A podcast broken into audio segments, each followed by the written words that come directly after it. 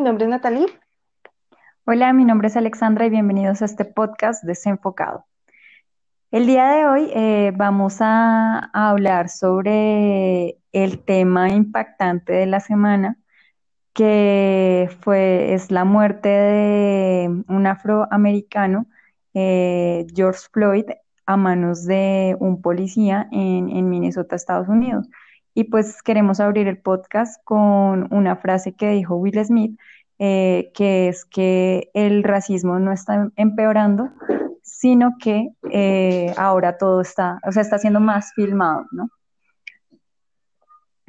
Bueno, yo acerca de eso pienso pues que eh, el abuso siempre ha existido, o sea, siempre si nos retomamos como a los libros de historia, vemos que nosotros venimos de un pasado de violencia, por ejemplo, desde lo que es la conquista, hasta lo de lo que la esclavitud en Estados Unidos. Entonces yo creo que esto no es algo nuevo, ni es algo que se haya potencializado. De pronto se ha potencializado es que la gente está cansada y con la ayuda de ciertas herramientas han podido mostrar al mundo lo que está pasando en cada uno de sus países. Sí, es que hay como el hecho de que, ah, de que estamos hoy en día eh, en una época de Internet en donde hay una mayor como viralización de la información. Y entonces donde como ahora todo el mundo tiene eh, cámaras en sus teléfonos móviles, entonces eh, las personas se sienten en la libertad de que si está pasando alguna cosa con la que no están de acuerdo, pues pueden sacar su celular, empezar a filmar y pues pueden transmitir en vivo o pueden enviar el video o lo que sea. Y esto hace que, el hecho de que, de que la información le llegue a alguien más y esa persona la comparta y otro la comparta, otro la comparta, viraliza eh, este tipo de, de acciones, ¿no? Es que, digamos, antes no, o sea, ahorita no es lo mismo ver una película, una, una, película, perdón, una noticia en televisión como, digamos, como lo era antes. Ahorita por lo menos podemos ver diferentes puntos de vista en diferentes redes sociales, ¿no? Entonces, antes nos quedábamos era con la visión que nos daba la televisión porque no teníamos como el acceso a otro, o sea, a otro tipo de información. Claro, lo que pasa es que a su vez, eh, Digamos que, hay un, hay un tema, o sea, la información siempre ha tenido como manipulaciones, ¿sí? Entonces, em, el tema de las fake news, o sea, de, la, de, de, las noticias mentirosas, que también mucha gente las, las comparte, es complicado, ¿sí? Pero hay un tema con respecto a, a los videos y es que mucha gente eh, cuando llega a participar en un altercado o, de pronto es una visión externa de algún tema de abuso y filma y comparte el video, de pronto el tema del video ha tomado cierta credibilidad que de pronto la noticia escrita o que el noticiero no tienen porque eh, no tiene, o sea, le da a uno la sensación de que es como más, como más cierto, ¿sí? Como más em, orgánico, ¿sí? que de pronto lo que ofrecen las noticias. De hecho, estamos como en un momento en donde son los noticieros los que toma, los que como que se van a la red social y miran qué es viral y qué está haciendo noticia ya para poder hacer cubrimiento sobre eso. Sí, porque nomás uno ve que ya ahora están metiendo como hasta noticias de youtubers, que uno dice, bueno, pues qué onda, o sea. Eh, otra cosa sí, con lo que hablabas de lo de las noticias falsas, es por ejemplo lo que pasó con el incendio de, del Amazonas.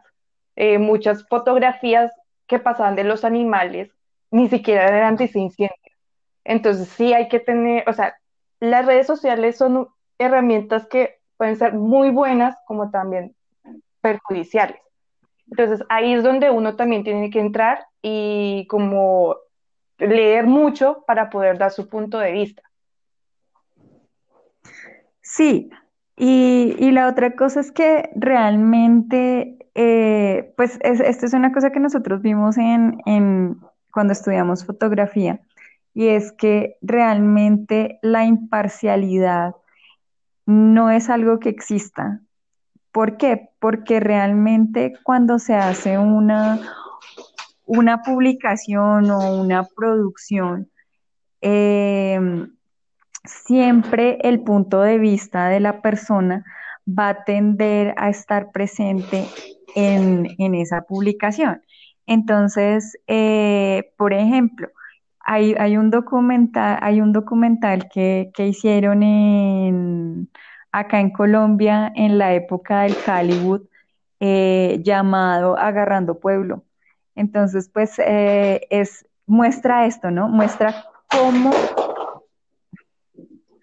muestra cómo los creadores de, contenido eh, pueden hacer como un video o un documental o esto, pero finalmente lo que ellos están demostrando en ese documental es su punto de vista sobre las cosas y eso no quiere decir que eso sea necesariamente cierto. Sí, claro, nomás, digamos, no yéndonos tan lejos del tema del racismo, eh, yo también creo que cada persona tiene como su experiencia con el racismo. Desde mi punto de vista, yo eh, pensé que, o sea, yo no soy tan cercana, digamos, que en mi círculo social pase como estas cosas del racismo, pero sí leí mucho, ahora último con todo esto, y me di cuenta pues que en Colombia sí había bastante del racismo y con cosas tan simples como, por ejemplo, y que yo también toda mi vida he tenido un poco de conflicto con eso, que muchas veces uno va por la calle y a una persona que no sea, digamos, afrodescendiente le dicen pero una persona que es afrodescendiente le dicen negro, venga, o algo así. Y yo decía, pero yo no voy por la calle y le digo al blanco, blanco, venga para acá. Entonces eso sí, no sé, eso se me hizo como que todos sí tenemos algo o un concepto racista dentro de nosotros. Lo que pasa es que el, nosotros, nosotros, eh, es, una cosa muy, muy extraña porque los latinoamericanos, sobre todo, que somos resultado de un proceso de mestizaje muy fuerte, ¿sí? O sea, aquí básicamente todo el mundo se mezcló con todo el mundo, ¿no? Entonces los indígenas con los negros, los negros con, con los españoles, los españoles con las indígenas, bueno, ¿sí? Entonces, yo creo que en Latinoamérica no hay, pues, a menos que sean eh, esas personas que emigraron después, ¿sí? Pero yo creo que en Latinoamérica no hay una sola persona que se pueda considerar raza pura. Ah, ¿sí? sí. porque nosotros somos la combinación de muchas, de, o sea, aquí hubo un proceso de mestizaje muy fuerte. Por ejemplo, a mí alguien alguna vez me decía, es que tú no te puedes quejar porque mi color de piel es un color blanquito, ¿sí? Y alguien me decía, es que tú no te puedes quejar porque tú no conoces o no sabes qué es el racismo. Pues eh, por lo menos no acá en Colombia, mm, y pues sí debo admitir que yo no lo he experimentado directamente, ¿sí? Que sí ha traído, eh, que sí me ha dado más posibilidades o no, yo no, yo pensaría que no, ¿sí? Pero para mí es muy gracioso porque mi papá es moreno, ¿sí? No es, o sea, no es eh, oscuro, pero es un morenito, ¿sí?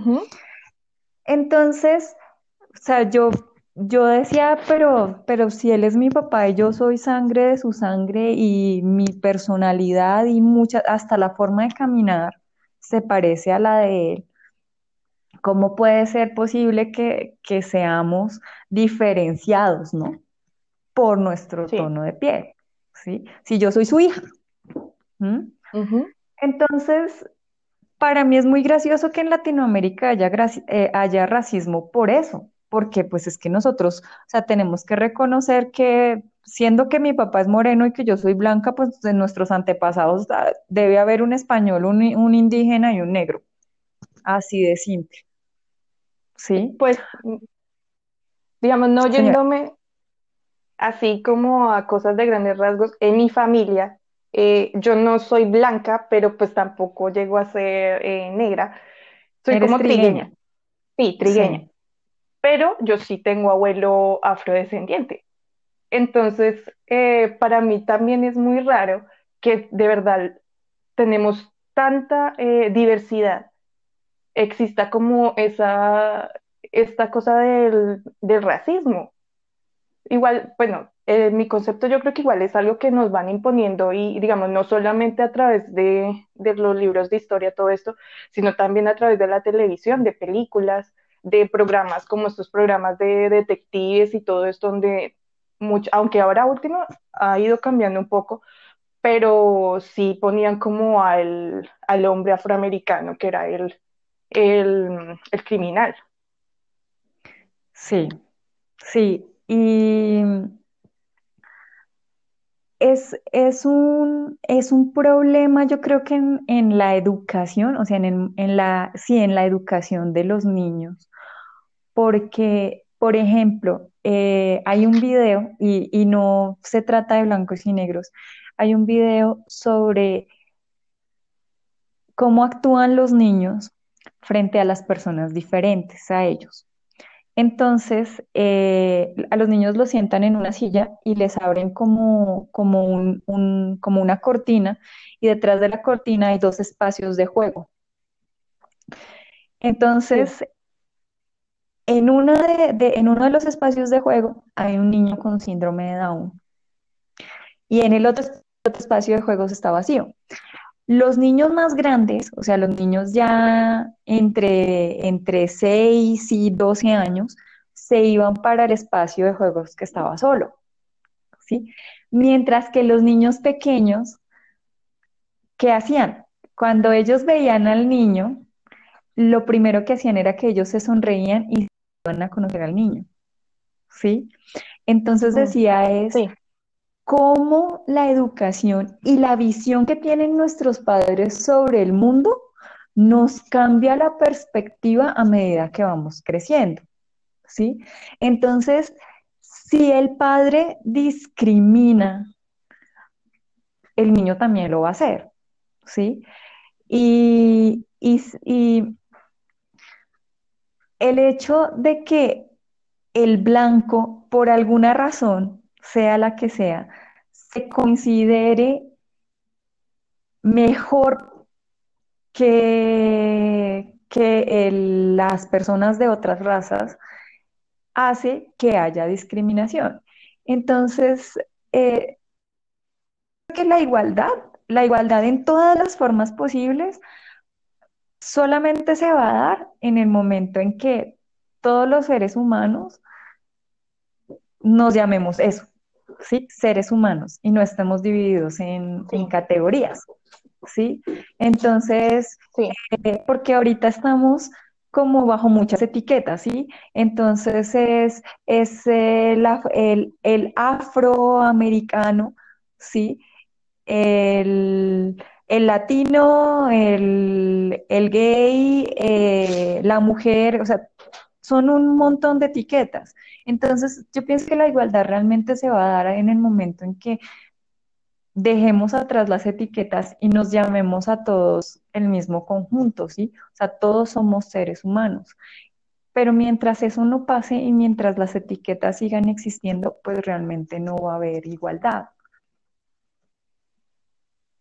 Y, es que señora, las personas han perdido como el respeto por la vida sí, y siento que no sé por qué nosotros nos creemos con el derecho de poder, poder darle el valor o cierto valor a, a la vida, ¿sí? A un ser vivo. Por ejemplo, yo vi un tuit que de, relacionado con esto de, del afroamericano que mató, que se murió, eh, que decía que si hubiera sido un perro, allá, si hubiera sido un perro, la gente hubiera hecho más alboroto.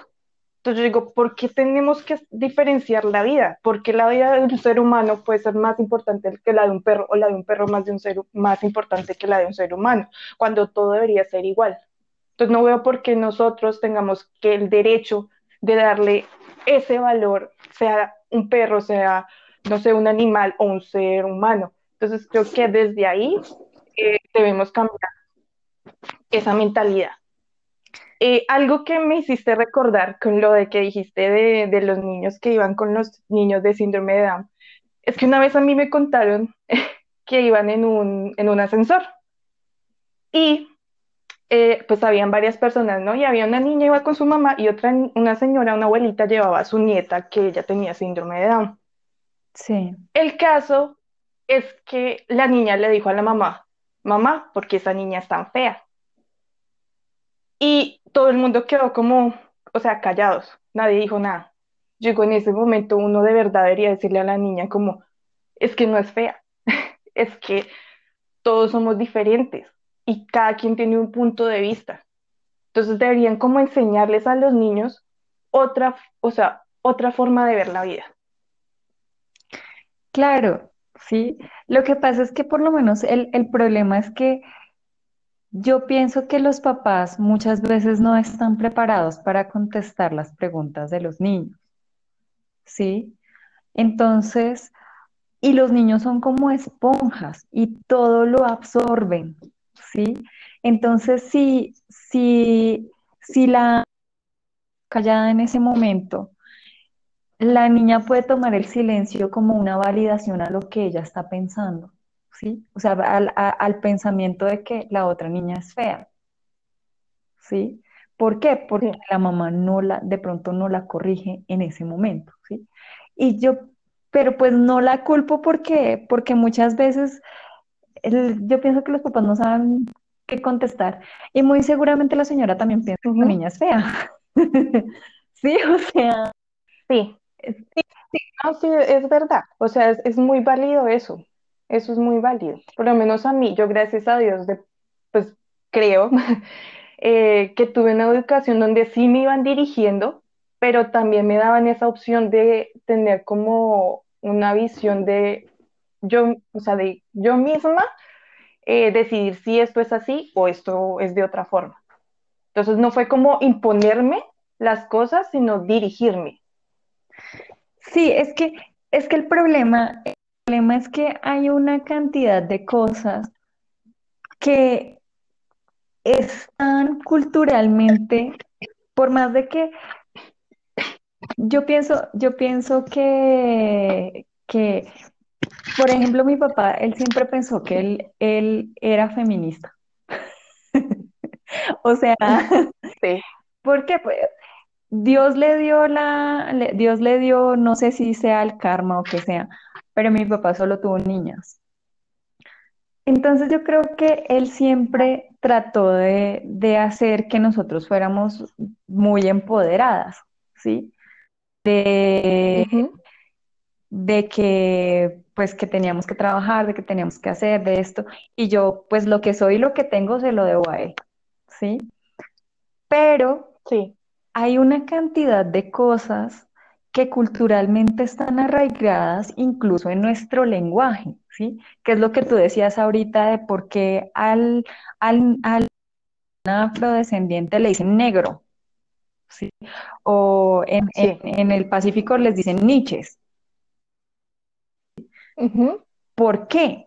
Pero es porque culturalmente está arraigado a nuestro lenguaje, ¿sí? Entonces es como la, el padre de familia que sin culpa, o sea, que tienes, que tiene unas hijas y un, y un hijo, pero en el momento del partido de fútbol pierde los estribos porque el niño se cae y empieza a llorar y le dice, no actúes como una niña. Sí, sí, eso es bastante, a mí me molesta bastante. Claro, pero de pronto el señor en su momento él no lo estaba pensando, ¿sí? Sino que él trajo fue un comentario de la jerga popular. ¿sí? Sí. Entonces, entonces eso es, es, Claro, uno se indigna porque uno dice, pues es que, pues qué pena, pero yo me caigo y no lloro, y yo soy niña, ¿sí? Sí, Pero, pero es una cosa que ya está arraigada en el lenguaje, ¿sí? Entonces, por eso la gente termina haciendo comentarios como esos, ¿sí? Por ejemplo, un, un tema muy delicado con nosotras las mujeres es todo ese tema de los micromachismos, ¿sí? Y los micromachismos son expresiones que incluso estaban en la educación que le dieron a nuestras mamás y en el, el lenguaje que usaban nuestras mamás, ¿sí? Entonces no es casualidad que hoy en día eh, siga habiendo mamás y abuelas que le digan a sus hijas y a sus nietas, eh, usted, o sea, acuérdese que tiene que darle de comer a su hermano, ¿sí? sí, Así los dos estén en la casa en la misma situación de flojera o lo que sea, de por qué no va él a preparar la comida de los dos. Pero es la, la mamá o la abuela, acuérdese de hacer comida porque tiene que darle a su hermano, ¿sí? Y, cosas por el estilo. Em, yo sigo a una, a una youtuber eh, desde hace varios años y ellos, eh, ella y el esposo viven en Estados Unidos y en varios videos en los que han hecho, ella maneja, ¿sí? Es ella la que maneja el sí, carro. Y en alguna oportunidad decía, me choca que la gente diga, ¿y por qué el esposo no es el que maneja? ¿Sí? Entonces ella decía, o sea, yo tengo la facultad para manejar, ¿sí? O sea, no es, o sea, son el, el manejar no es un oficio solo de hombres, o sea, es una cosa que yo puedo hacer. Entonces, yo pienso que eso ya son cosas que están arraigadas en nuestro, en nuestro lenguaje, ¿sí? Y por lo menos en Colombia pasa sí, algo, los colombianos somos extremadamente regionalistas, todos, ¿sí? O sea, todos. sí, eso sí. Eso que venga aquí, que es que, que es que los paisas son más regionalistas, no, todos somos regionalistas y todos tiramos para nuestro departamento, ¿sí? O sea, para nuestro, nuestra región, ¿sí? Entonces, el, el paisa, el los paisas quieren, los paisas siempre han querido independizarse de nosotros y ellos se creen lo último en Guaracha y, y ellos dicen que, o sea, Medellín debería ser la capital de Colombia y bla, bla, bla, y son súper regionalistas.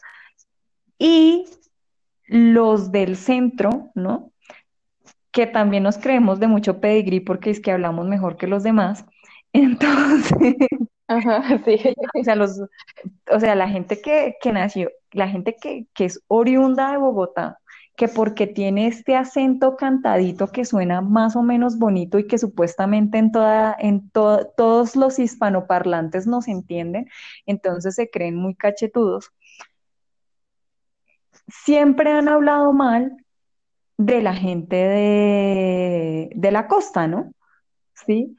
¿Por qué? Porque el costeño tiene fama de perezoso, tiene fama de que no se baña, tiene fama de muchas cosas. Y puede que uno llegue, al- llegue en la realidad a conocer a un costeño y se dé cuenta uno que, que no todos son así, ¿sí? O sea, yo he conocido dos en la vida, ¿sí? Y bastante, o sea, de, de personas de color, ¿sí? Que ni huelen a feo, que no son fiesteros, que son gente seria, ¿sí? De hecho, uno de ellos fue jefe mío y de, de los jefes que yo he tenido ha sido una de las personas más respetables, ¿sí? Entonces, sí, pero está tan arraigado culturalmente en nosotros el pensar que, que ellos son de esa forma que lo validamos como cierto. Así, las, así no todos sean así, ¿sí? Entonces, eh, es, es un tema muy complicado porque por más que uno diga, no, es que yo creo que todos somos iguales, hay cosas que, que culturalmente las tenemos muy adentro y hasta que esos, esos paradigmas no se rompan, no vamos a tener igualdad. Sí, yo considero que la educación es lo fundamental y que nosotros deberíamos aprender de toda nuestra historia, deberíamos aprender de todos los errores que hemos tenido y no, como no llevarle eso a las futuras generaciones, sino que darles como ese poder de ellos decidir, de ellos decir, o sea, sí dirigirlos, decirle, bueno, eh, estas cosas así, estas otras cosas de otra forma, pero también darles esa opción de decidir, de decir si es bueno o es malo, de no meterles a la fuerza eh, como los conceptos que tenemos nosotros. Creo que esa es la única forma que de verdad podamos llegar a ser una sociedad como igualitaria. Eso es lo que pienso de que podría ser un paso a, a llegar a lo que todo el mundo quiere. Sí, sí, pero, pero es, es un camino difícil. Eh, la- las, los negros llevan peleando por su igualdad más de, to- bueno, toda la vida, ¿no? Ellos han tratado de ser Sí, considerados iguales eh, toda la vida. Eh, eh, Martin Luther King soportó una persecución porque eh, además era, era perseguido por, por el FBI como si hubiera cometido crímenes federales y en su lucha pues se, perdieron muchísimas vidas, ¿no? Y hubo muchos linchamientos y muchísim- muchísimas cosas. Yo pienso que de pronto, de pronto a nivel Latinoamérica, nosotros, nosotros no estamos tan acostumbrados, o sea, hay discriminación, pero de pronto yo no he visto casos tan graves como los que se ven en Estados Unidos, o pues no, no son tan de conocimiento popular. sí, sí, yo cuando estuve leyendo sí decía que, que sí han habido casos donde han muerto, han matado por racismo a varias personas negras, pero Pero no de la misma de, eh, que- de los casos que se ven en Estados Unidos. Es que eh, estaba sí, yo leyendo que en, en, desde el 2014, o sea, una estadística que de 2014 a este año han habido más de 1.200 casos de, de, de personas negras asesinadas eh, y en manos de policías, ¿sí? Entonces, que es mucho más alto, o sea, eh, eh, digamos que, que, lo, que eh, Estados Unidos en este momento está básicamente que dividido en, en tres etiquetas, ¿no? Que son, que es el americano blanco, el latino y el afrodescendiente. Y la población más vulnerable, o sea, la que mayores estadísticas tiene de, de resultar eh, muerto en, en- a manos de policías, ha sido, ah, son los afroamericanos. Entonces, o sea, dicen, es la población más vulnerable. Entonces, pues, o sea, de mm, pronto, de pronto en Latinoamérica el tema no se ha manejado como, como de la misma forma, o sea, no, no es un tan masivo, ¿sí? Eh, lo que pasa es que en, lo- en Latinoamérica tenemos otros problemas que, que de pronto tienen mucho más protagonismo, ¿no? Porque ten- eh, tenemos, yo creería que sí, es más como sí, eso, porque pues nosotros tenemos el problema de las drogas y de los carteles y de las guerrillas y poco de cosas, y de pronto para, no, de pronto para nosotros no es tan... eh, no es tan visible o no son tan populares e- ese tipo de crímenes. O sea, aquí e- en Latinoamérica matan a la gente todo el tiempo, o sea, fácilmente. Y la brutalidad policíaca es una cosa que yo creo que es a nivel mundial, porque pues se ha desdibujado un poco eh, su actuación como representantes de la autoridad y de la ley. Entonces, por ejemplo, acá hace poco hubo un, un caso eh, muy viral que, que, fue de unos policías que maltrataron eh, a un vendedor em, de la calle, a un, ¿cómo se llama eso? Un, sí, un, un vendedor ambulante. Eh, y, pues el señor es, o sea, en el video se ve que el señor está oponiendo resistencia, pero es porque él no quiere soltar su carro de, de lo que vende, porque pues, eh, pues para él, o sea, básicamente su capital es eso, entonces él trata como de sostener su, su, su carro y los policías son bastante bruscos con él.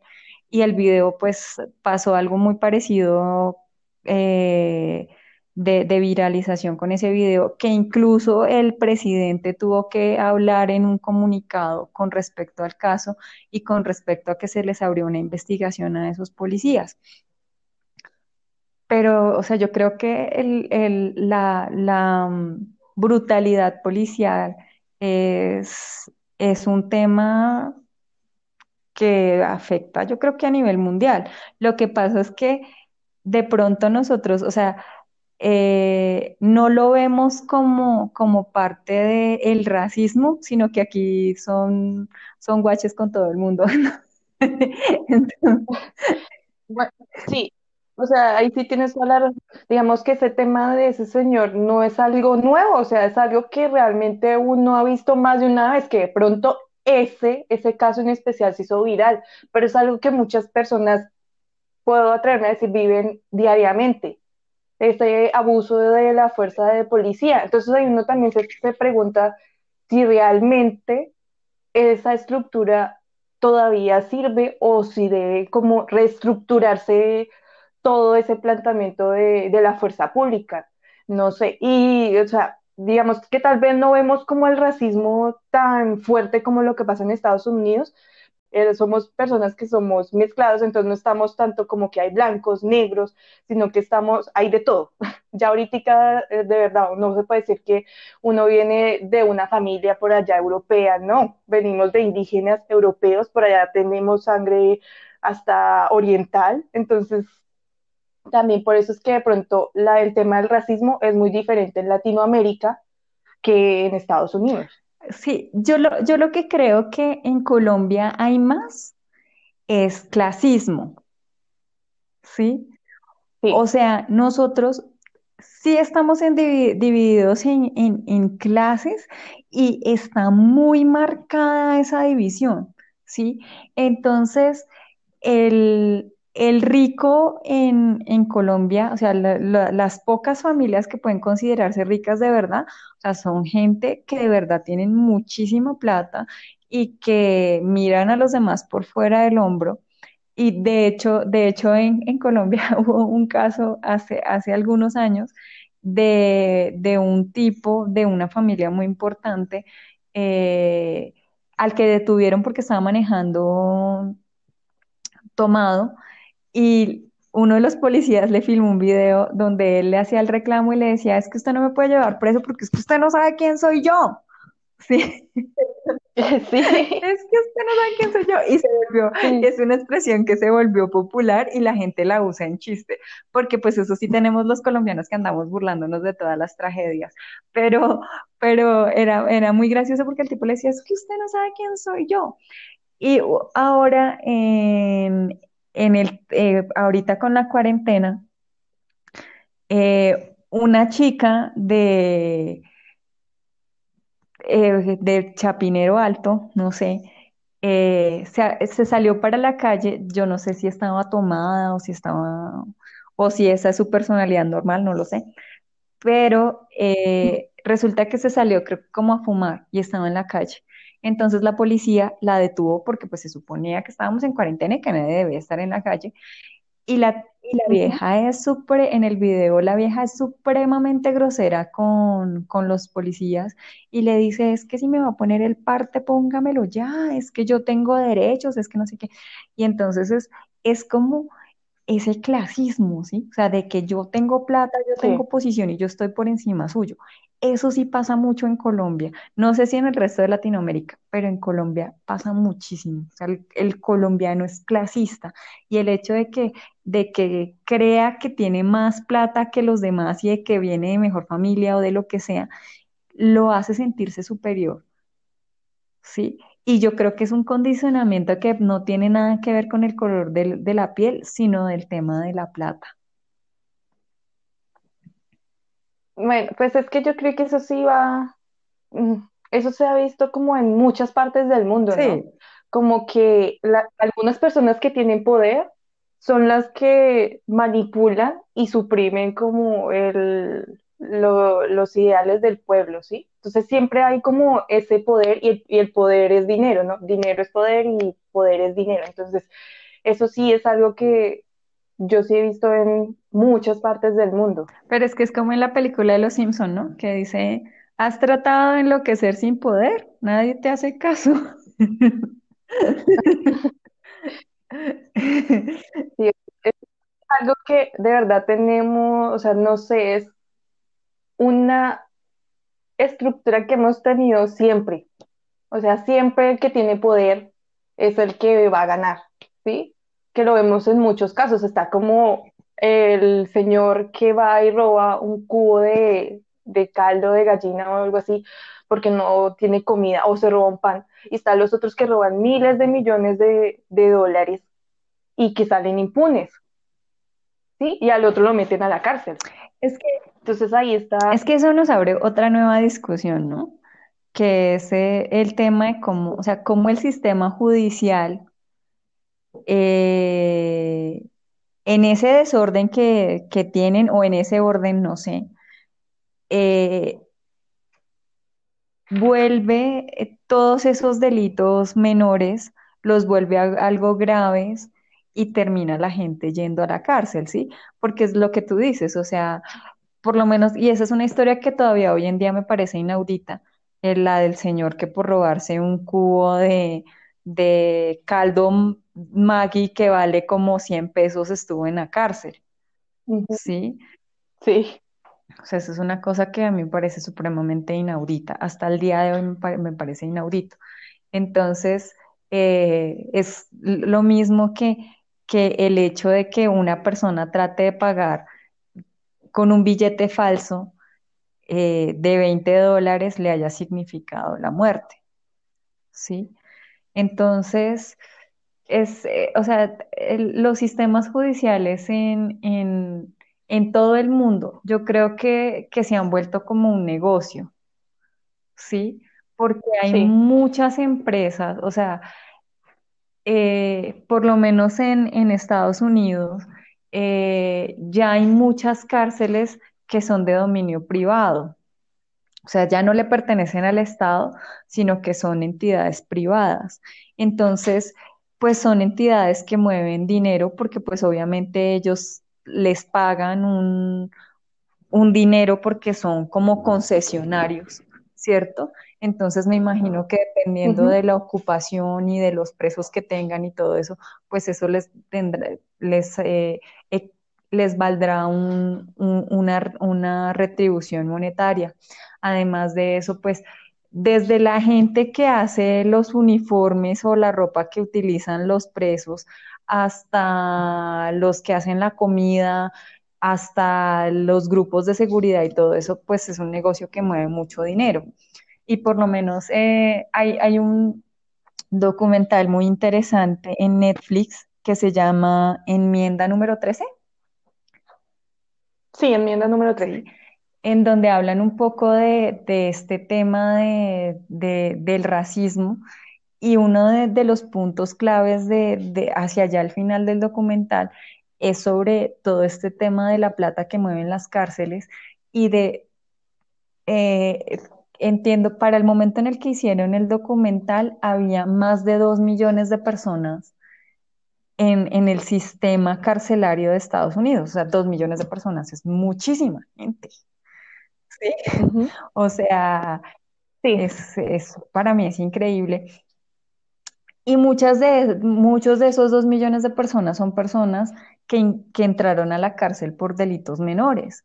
Entonces, eh, una de las cosas que pone en duda el documental es si las personas las llevan a la cárcel porque tienen que estar ahí o porque representan eh, un dinero o un, un negocio. ¿Sí? Sí. Yo pienso que de pronto en Latinoamérica no, no es para tanto porque, porque la verdad nosotros no hemos logrado dar ese paso hacia la privatización del sistema carcelario. Si ya lo hubieran privatizado, yo creo que, yo creo que estaríamos peor. Eh, llenos de cárceles. Estaríamos llenos de cárceles y, y, yo creo que, yo creo que por una multa de tránsito, o sea, en, en, en Latinoamérica con la corrupción que hay, yo creo que por una multa de tránsito encarcelarían a una persona.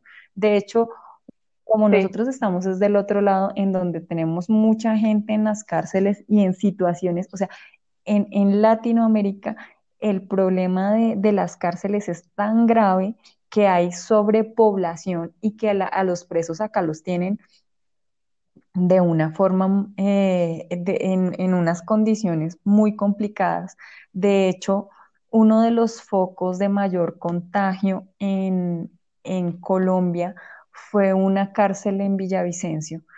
Y todo el sector, o sea, todo el sector de donde está la cárcel y el barrio, eso estuvo en alerta naranja porque fue un foco de, de mm, contagio de coronavirus muy complicado, pero es porque la, la, forma en la que está la cárcel y la cantidad de presos que tiene y todo eso se prestó para que fuera un foco de contagio. Entonces, y, y de hecho, en una de las cosas, o sea, en, en, Estados Unidos, entonces a la gente se la llevan a la cárcel por cualquier cosa. A nosotros nos pasa que uh -huh. aquí pueden encontrar a alguien, o sea, robando en la peor de las condiciones, se lo, se los llevan para, para una cárcel de esas temporales, lo tienen dos, tres días y lo sueltan. ¿Sí? sí. Entonces, es como, como la otra cara totalmente diferente a lo que pasa en Estados Unidos, ¿no? En Estados Unidos a una persona por un crimen menor se lo, se lo pueden llevar a la cárcel y puede durar sin, sin juicio y esto un poco de tiempo encerrado.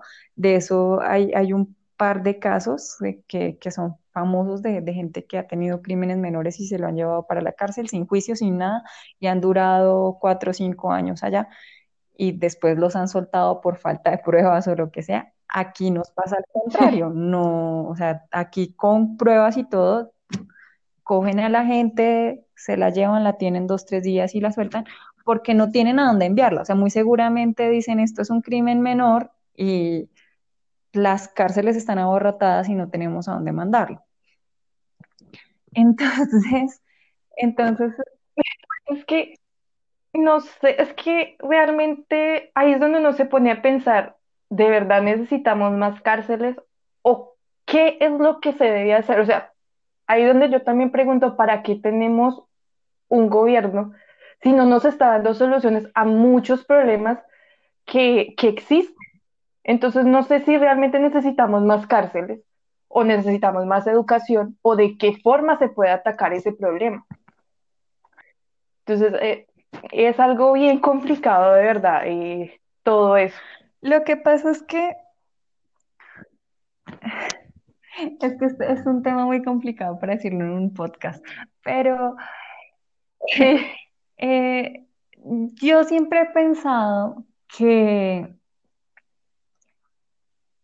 si, si la gente tiene más acceso a la educación, a educación de calidad, o sea, no solamente ser educado, sino a tener una educación de calidad.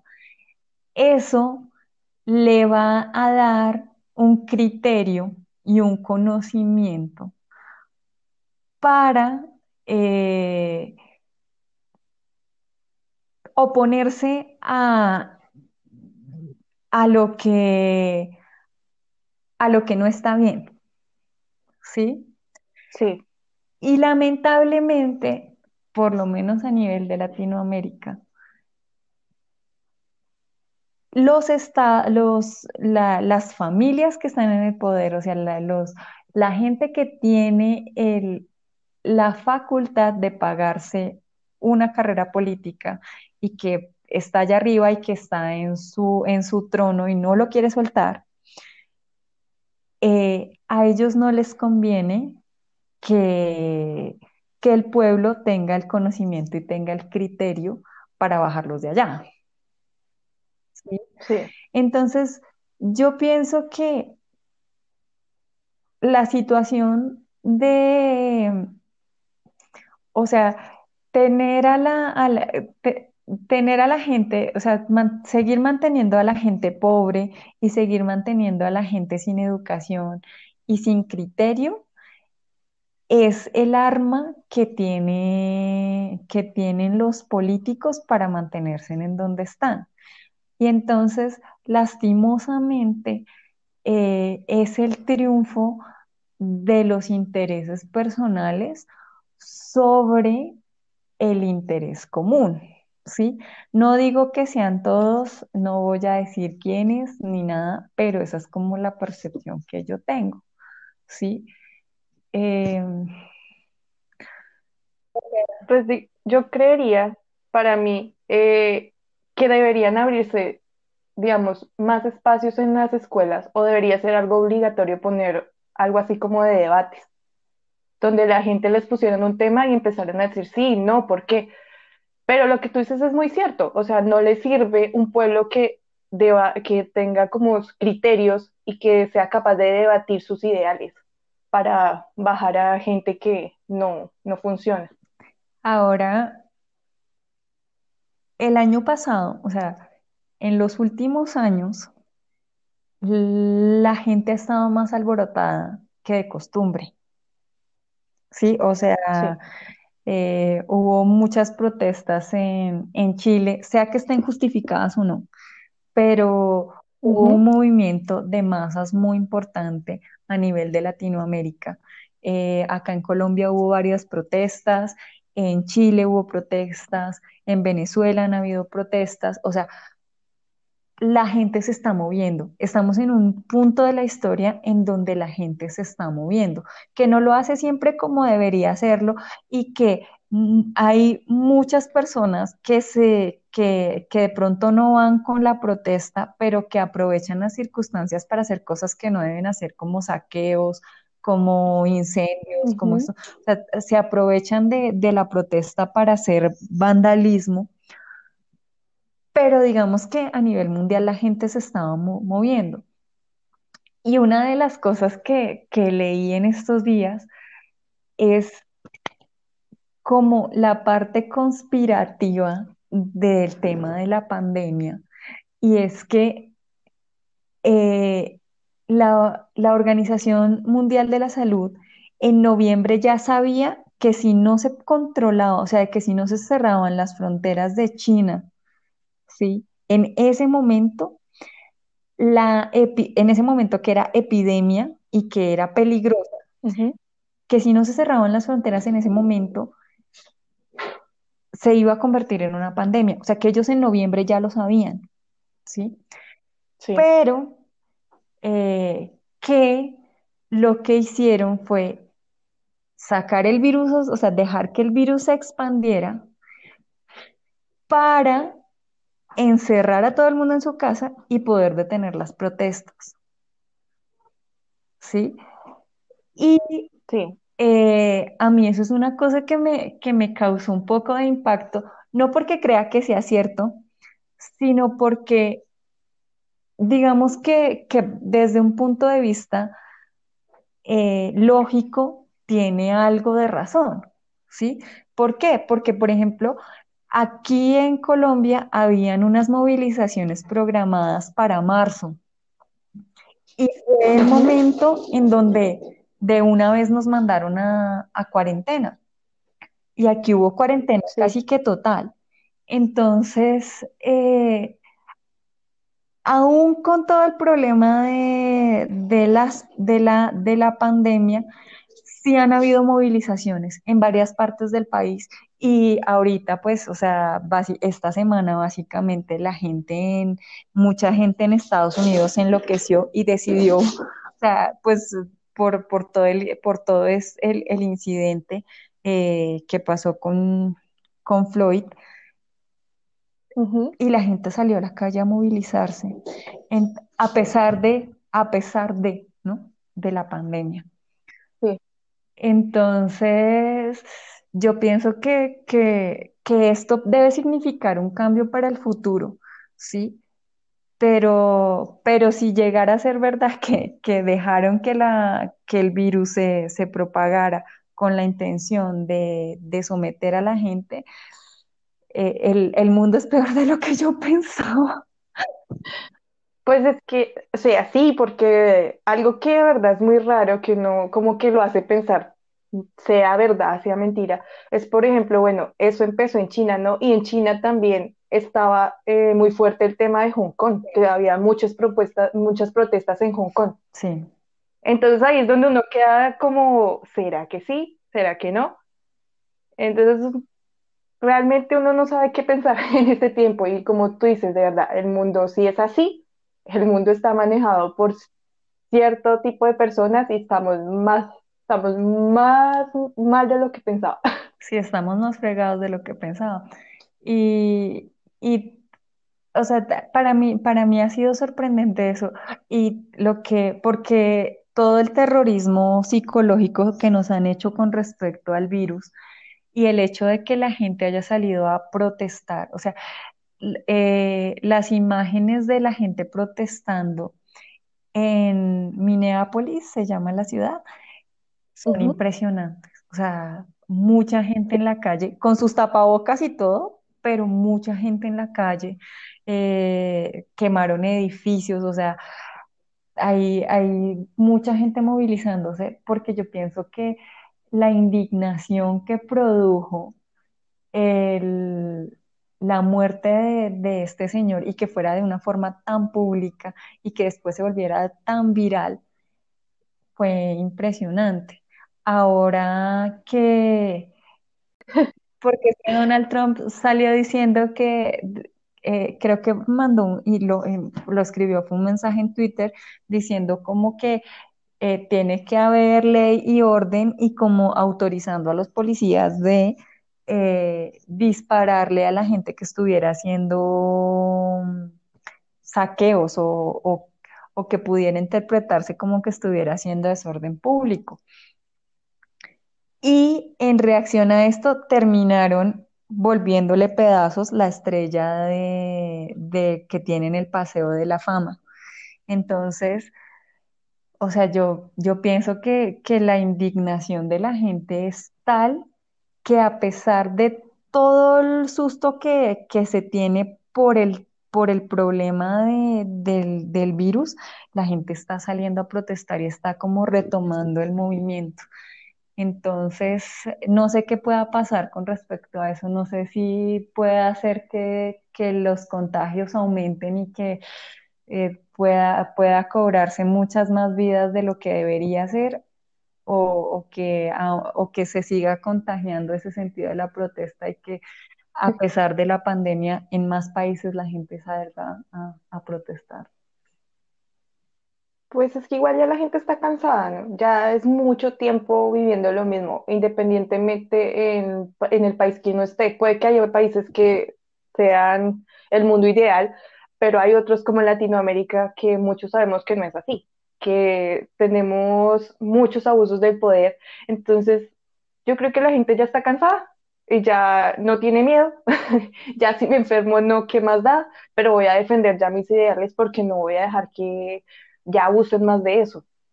Entonces, pues igual, digamos, con lo del video de, de este señor, de este señor George Floyd, eh, tampoco los policías tenían tapabocas en ese momento. Es verdad, no tenían tapabocas.